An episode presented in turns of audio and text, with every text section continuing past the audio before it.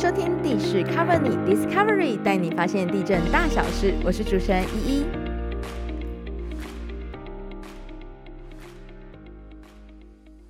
大家好，我是依依。那其实啊，我们在前几集有讲到，有现在诈骗集团这么多，有些人会担心说自己的房子会不会被盗卖，或者是有些人想把房子出租出去啊，会不会反而呢被租客盗卖自己的房子？那究竟有没有什么办法是可以及时的保护我们自己的不动产？那我们就来欢迎本集的来宾——新庄地震事务所登记课杰双科长。科长你好，Hello，大家好，我是杰双。不动产权状应该都是属于蛮贵重的东西，那其实大家都会去谨慎保管，就是真的会有那种就是权状在自己的身上，可是还是会被盗卖的状况。嗯，对，没错，实际上真的还是曾经有发生过有一个新闻事件，那就是呢，房东呢，他把他自己的户籍地就是设置在他的出租的房子的租屋处，嗯，那结果呢，就竟然真的有神通广大的诈骗集团，就假冒了租客，然后呢，他伪造了一个五百万的本票，去跟法院申请了裁定。那法院会寄，一般都会寄一些挂号公文书到这个，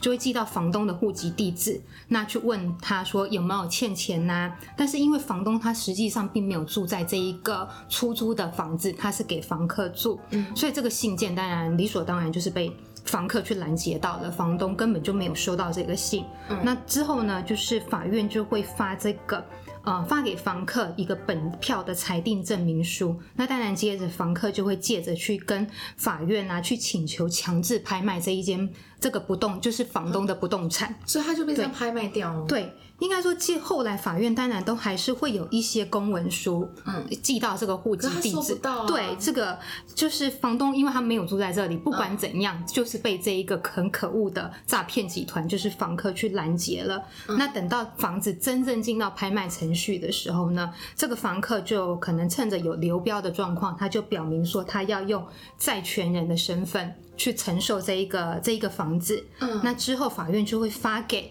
这个。房客叫做产权移转证明书，那他就拿去地震事务所办移转登记。那因为这样子的一个过户的话呢，法院的拍卖的移转过户的话，不用付原本所有权人的权状跟印鉴证明，那时候就没了。对，所以就是因为他什么事情都没有做，房子就被卖掉了。嗯，可是那如果这样子，就算像你刚刚讲的，就全装那些东西都还在我自己的身上，那那还是会被拍卖掉。但也不一定会是百分之百的安全，不是吗？当然会有这样子很特殊的情况，就是算这算是一个很少数、很少数，对，是一个很少数个案。所以当然我们还是会，呃，有时候是实物上自己的亲朋好友这边在联在聊天的时候，都会跟大家讲：哎，你如果有房子要出租的时候啊，记得不要把你自己为了有些人会为了一些节税。就是想要有那个房屋税啊或地价税的一些优惠，他会把自己的户籍地又把它设置在那个出租的房子，然后很多重要的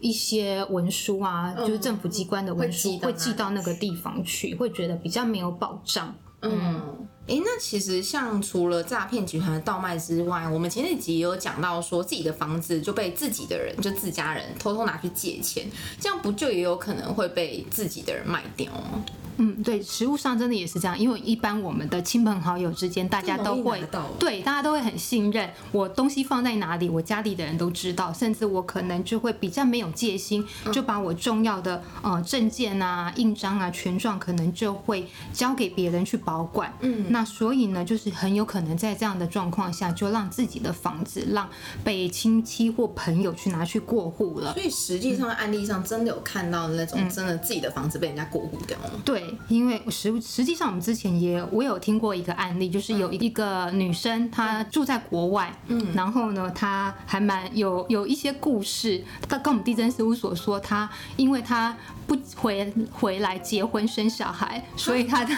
爸爸呢就用以此要挟她说要把她的房子卖掉，然后对，然后因为她的权状跟印章都在。都在国内，他爸爸都知道放在哪里，嗯所以就因为这样，他就非常的担心他的不动产就是被这样子被父亲卖掉了。啊，最后卖成功吗？最后的话，实际我不晓得实际上的方式，但是但是我们有跟跟他讲有一个方式可以让他去做一些建议，他后面该怎么处理。因为当然房子的权状跟印鉴证明在人家那边，他只要文件齐全了，当然都是可以来过掉。对，都是可以来地震事务所办理的。我们就有跟他讲说，自己重要的文件还是要自己托自己保管自己保管啦。那现在其实地震事务所全国的地震事务所有一个服务叫做地级异动即时通。哦，这就是我们本集的主题。对，没错没错，带终于带到主题进来了。好，那我们，科长，这究竟什么是地级异动即时通？地级异动即时通，它就是你自己名下的房子，如果有跟地震事务所申请这一个服务的话，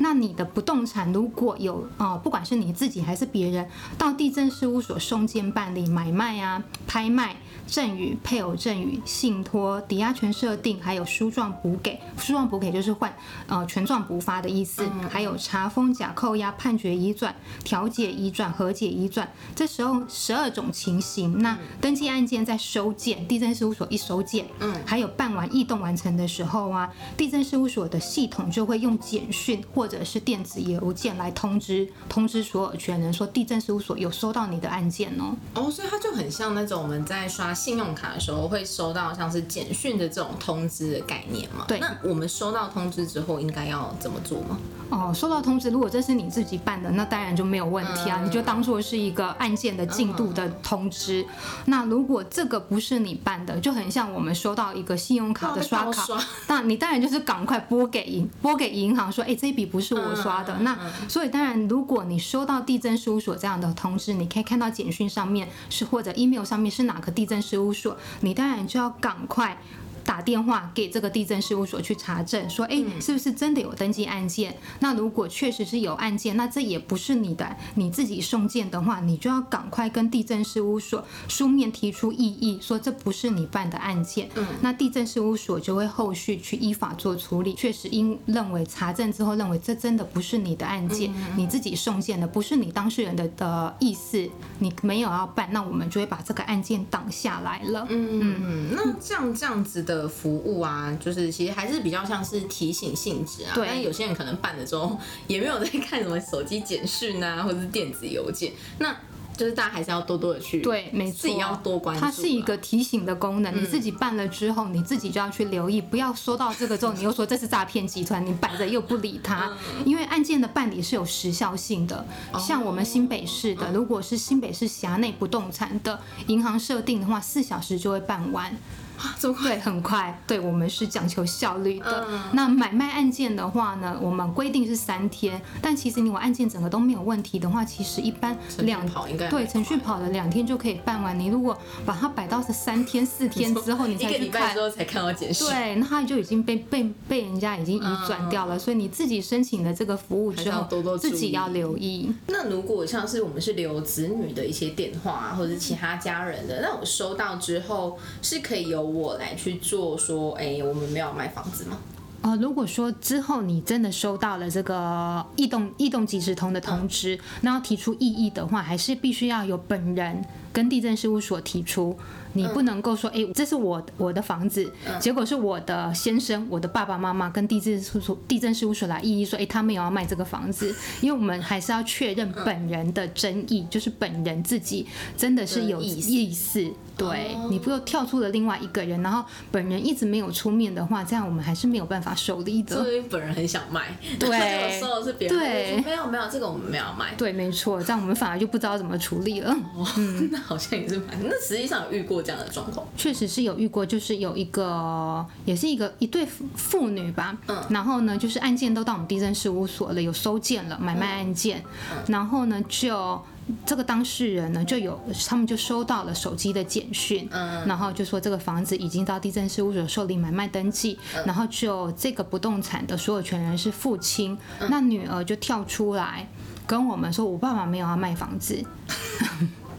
对，然后我们一直试图的想要去联络这个登记案件的这个屋主，就是爸爸。嗯，爸爸，然后但是这个爸爸他是委托地震师来办理的，然后我们也有去问地震师，那地震师就有跟我们说，哎，这个没错，这个他都有跟那这个父亲接洽，他是要卖房子没有错的。那怎么办？对，所以我们对，所以我们案件我们还对，就可能他们自己内部的一些呃家里的事情，可能还是要去协调。然后就我们那个案件而言的话，还是可以继续走。对，还是可以继续走，除非今天真的是这一个爸爸自己跳出来跟我们异议说，哎，其实我没有要卖这个，可能这个东西是我家里的谁谁谁跑出来说要把我的房子卖掉。这样的方式，我们才能够受理把这个登记案件挡下来。不然你们还是以屋主自己本身对那个了。对，就是我们在办登记的时候，我们都有讲要确认当事人的争议，就是真正的意思。嗯嗯，那好像也不用特别担心说会不会留了别人的，就他挡我卖房子，然后这件案子可能就会一直拖。嗯，对，没错。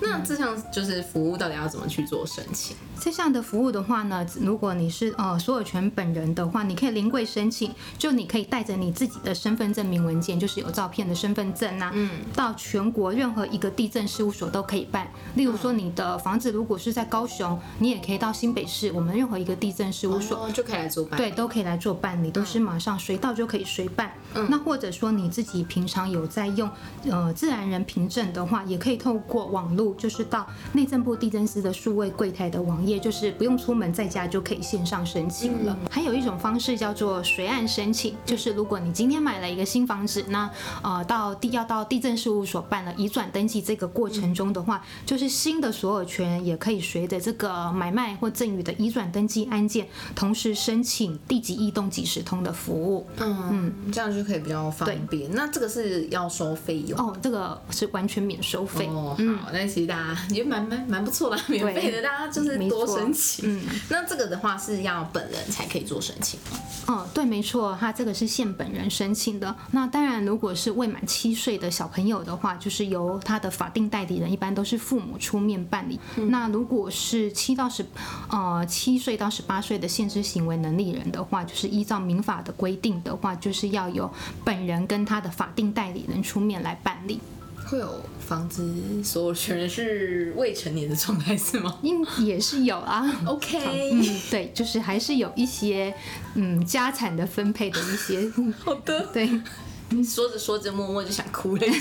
好，那这样子的状态是可以去留一些像是其他家人的电子信箱或者是手机号码嘛？因为有些长辈应该也没有就是在用 mail 啊。对。对，真的。那当然，刚刚我们有提到有一些可能不动产是未成年人的，那当然就是留父母亲的电话或电子邮件。那如果是年呃年纪比较大的长者的话，我们当然也会建议说可以留他子女的联络电话跟电子邮件，因为一般真的还是呃小孩，就是他的呃年轻人呐，就是他的敏感度会比较高。那遇到什么样的状况的话，他也比较能够及时来反应。嗯，那当然，如果说你的 email 跟手机的门号有换的话，记得也是要去跟地震事务所去更更新你自己留的这一个通知的资料。嗯，其实这样子，大家其实在做任何案件，好像其实反正申请也不用钱，大家可以多多的去做申请，或者是大家现在听完就赶快去做，对，就可以马上去申请。对反正就是到时候这样也比较好，一手就可以很及时的掌握到这样的讯息，也是多一层保障啦。大家可以多多的利用。好，那今天呢也很谢谢吉双科长来跟我们分享，就是这样子的地级异动即时通。让我们的不动产有更多一层的保障。那喜欢今天的节目啊，请记得按下订阅及五星好评，也请多多关注地势 Cover 你及新北地震粉丝团，才不会错过精彩的节目哦。那我们今天节目就到这边，大家拜拜，拜拜。